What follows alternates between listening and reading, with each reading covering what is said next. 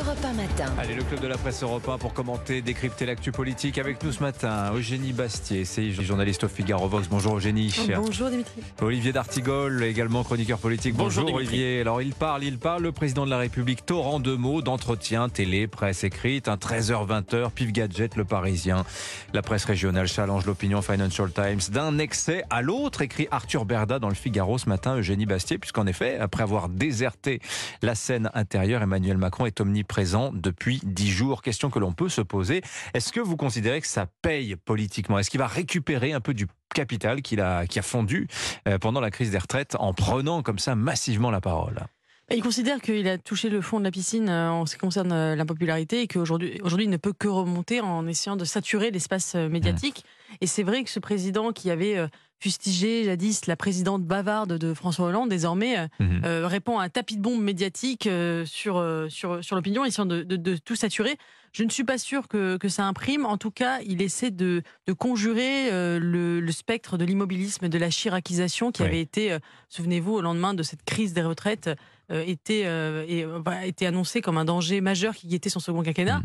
Euh, la question, c'est la disjonction entre, ce flot de paroles et les actes concrets euh, et euh, la ligne politique précise que suit le président de la République. On a du mal à- le problème de fond subsiste, c'est-à-dire l'absence de, de ligne politique claire. Ah bah tout de Et- même, réindustrialisation, attractivité, défense des classes moyennes euh, par des baisses d'impôts, il y a quand même quelque chose, il y a quand même une ligne directrice.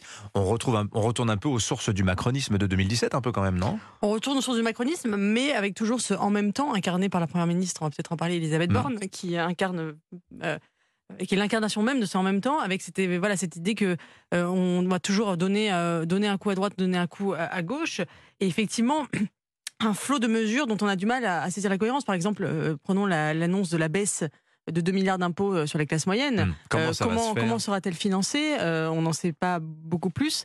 Et moi, ce qui m'a frappé, c'est L'intendant suivra. l'intendant suivra, voilà. Mais l'interview qu'il a donnée à l'opinion est très intéressante puisqu'il dit que les Français finalement ont déréalisé les finances publiques, notamment C'est-à-dire à cause du quoi qu'il en coûte. C'est-à-dire qu'ils n'ont- plus conscience de, de la valeur de l'argent public.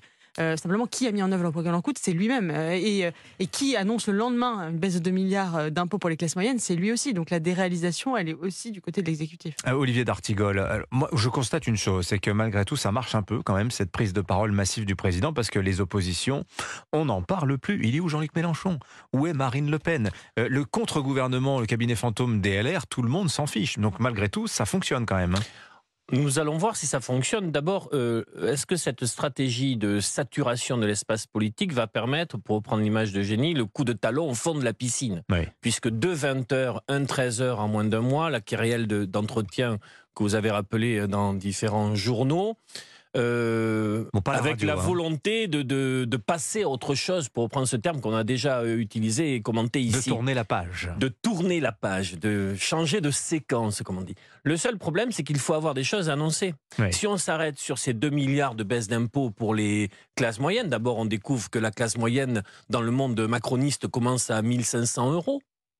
Donc c'est une paupérisation des classes moyennes, alors que le SMIC est aujourd'hui à un peu moins de 1400 euros. Je suis même pas sûr qu'on paye Et- un peu des impôts à 1500 Non, non, mais vous euros, vous hein, rendez compte. hein. C'est-à-dire que pour lui, dans sa configuration des classes moyennes, ça commence à 1500 euros Mhm. il renvoie euh, les- la, la réalité de cette annonce quand euh, la trajectoire budgétaire du pays le- le permettra. On comprend donc que c'est pas pour la prochaine loi des finances. Et surtout, les calculs qui sont faits concernant cette classe moyenne feraient que cette annonce, c'est 50 euros par an. Je dis bien par an. Donc voilà aujourd'hui Et par français, par, enfin par ménage, par, Oui, bien euh, sûr, et par contribuable. ouais. par contribuable. Donc on voit bien qu'il y a une difficulté et puis un angle mort dans l'ensemble de, ces, de, ces, de, ces, de cette euh, saturation médiatique. La, la, la question politique. Avec quelle majorité au gouvernement? Avec quel gouvernement, avec Mhm. quelle incarnation à Matignon pour passer à autre chose? Là-dessus, ce président qui parle beaucoup Oui. est sans mots sur euh, le- la, la donnée politique. Alors justement, phrase à retenir d'hier soir. Je ne pense que ça, je pense que ça ne vous a pas échappé, Eugénie Bastier. Je suis très fier d'avoir nommé Elisabeth Borne il y a un an. Voilà, ça fait longtemps qu'Emmanuel Macron n'avait pas parlé de sa première ministre. Tiens, autre fait, je trouve intéressant, c'est Cécile Cornudet des Échos qui le mentionne ce matin. Elle note que Bruno Le Maire se remet à faire des émissions télé le dimanche, ce qu'il ne faisait jamais avant pour préserver sa vie de famille. Bon, règle numéro un des ambitieux, savoir être là, savoir se montrer. Croyez-vous sincèrement, Eugénie, que euh, euh, a un scénario de remplacement imminent d'Elisabeth Borne. Pas imminent, mais euh, effectivement, c'est dans. Parlez face au micro, s'il vous plaît. Euh, pardon. pas imminent, mais c'est effectivement euh, dans, dans, dans, les tuyaux. Mais euh, euh, on voit qu'il y, y, a de l'eau dans le gaz entre le, la première ministre et, et, son, et le président de la République. Mais à quoi on, vous le voyez ça bah, Il y a eu plusieurs couacs. Il y a eu quand même le couac mmh. sur la loi immigration, souvenez-vous, où euh, Matignon annonce un report de la loi immigration qui est démenti mmh. quelques jours plus tard par, par l'Élysée et par Gérald Darmanin. Mais c'est une, vous pensez que c'est une, une dissension de fond ou bien c'est sur une question bah de, de, méthode de ou d'agenda bah, Quand même, sur la méthode, on a une Elisabeth Borne qui, après la réforme des retraites, euh, plaidé pour, une, pour un apaisement politique, donc qui est l'inverse du tapis de bombe médiatique oui. qu'on a aujourd'hui et, de, et, de, et du, de, la réforme à tout craint. Mm. Et le président de la République, derrière, oui, dit euh, on va réformer, on va pas s'arrêter, on continue. Euh, c'est reparti comme en, comme, en, comme en 14. Comme en 17. Et, comme en 2017. Et comme en 2017. Et, et, donc, oui, il y a quand même une dissension de fond, effectivement, entre une première ministre qui, quand même, vient des rangs de la gauche, plaide plutôt pour l'apaisement, pour Emmanuel la réconciliation, Macron pour aussi le social. vient des rangs de la gauche. Oui, mais il, il, a, il a, quand même un. Enfin, il a, vous il écoutez, ils ont tous fait le discours à la fête de l'humain. Il faut quand même. Euh... Il a pris conscience. euh, il a pris conscience, Emmanuel Macron, que son électorat s'est considérablement droitisé. Et il y a quand même. Le, le, vice originel de cette nomination d'Elisabeth Borne, c'est que Emmanuel Macron a nommé une première ministre de gauche, alors que Jean Castex venait de la droite, euh, alors même que son électorat s'est considérablement droitisé. Mmh. De la même manière, il a nommé Papendiaï au ministre de l'Éducation nationale après Jean-Michel Jean Blanquer, alors oui. même que son électorat s'est droitisé. Et c'est ça le, le, le, vice originel de, de oui. ce second quinquennat. Alors Papendiaï, semble-t-il, est un choix d'Elisabeth Borne, raconte voilà. Bérangère Bon dans son livre La, la secrète consacrée à Elisabeth Borne. Euh, Olivier D'Artigol. Sur la question politique, sur le remplacement ou pas d'Elisabeth Borne à l'issue des 100 jours, du, vers les 4, le 14 juillet ou à l'automne après les sénatoriales, euh, le macronisme a un vrai problème euh, régulier d'ailleurs euh, de bande de touche.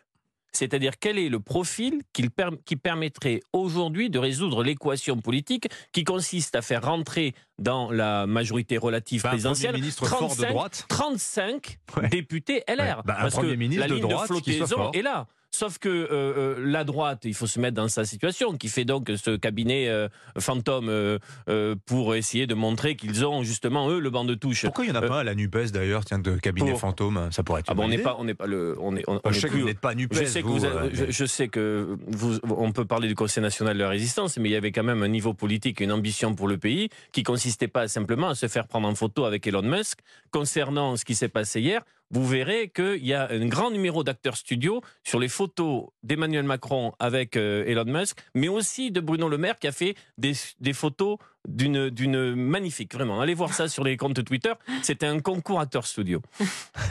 Mais vous voulez attendez euh, j'ai perdu le fil de ce que vous me, de ce non, que sur, vous la, sur la réindustrialisation oui. c'est intéressant parce que Emmanuel Macron hier donc avec tous les patrons invités à Versailles etc oui voulait montrer finalement là où il est bon, là où il réussit, c'est-à-dire l'économie. Euh, il dit voilà, ça personne ne peut me l'enlever. J'ai inversé, j'ai inversé la courbe du chômage. C'était la promesse de François Hollande pendant euh, son quinquennat précédent. Actuellement, c'est vrai. Euh, et on, souvenez-vous, on ne parlait que de ça pendant le quinquennat de François Hollande, l'inversion de la courbe du chômage. Personne n'y mmh. arrivait.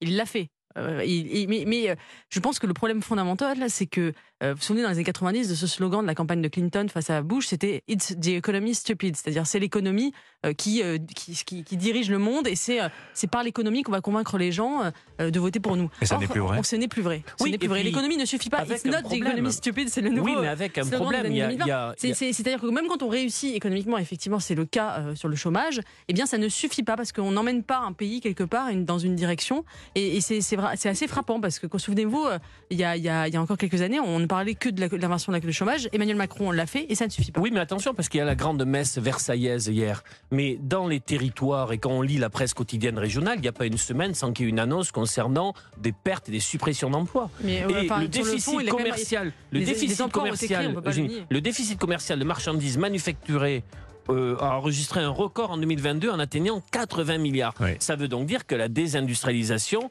elle est toujours aujourd'hui une réalité dans notre pays. Merci à tous les deux, Olivier D'Artigol, Génie Bastier, bonne journée à vous. Tiens, n'oubliez pas ce rendez-vous, c'est à midi, 12h-13h, chez Romain Desarbres, Europe 1 midi. Jordan Bardella, face aux auditeurs d'Europe 1, vous souhaitez l'interpeller, vous avez des questions à lui poser, n'hésitez pas. L'antenne vous est ouverte, 01 80 20 39 21. Appel non surtaxé, vous pouvez appeler dès maintenant pour prendre rendez-vous. Anissa Dadis